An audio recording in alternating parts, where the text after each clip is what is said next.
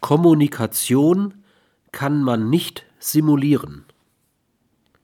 Ein Führender, der ein funktionales Verhältnis zu seinen Mitarbeitern unterhält, wird personale Kommunikation nur simulieren können.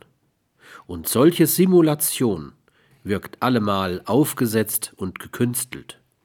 Sie kann bestenfalls vorübergehend einen Mitarbeiter täuschen.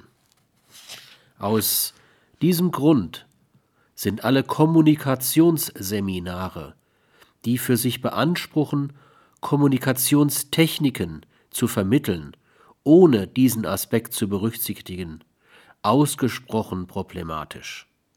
Ein gutes Seminar wird entweder latentes, in Einstellungen und Orientierungen gründendes Potenzial freisetzen und, damit verbunden, Einstellungen und kommunikative Verhaltensmuster ändern.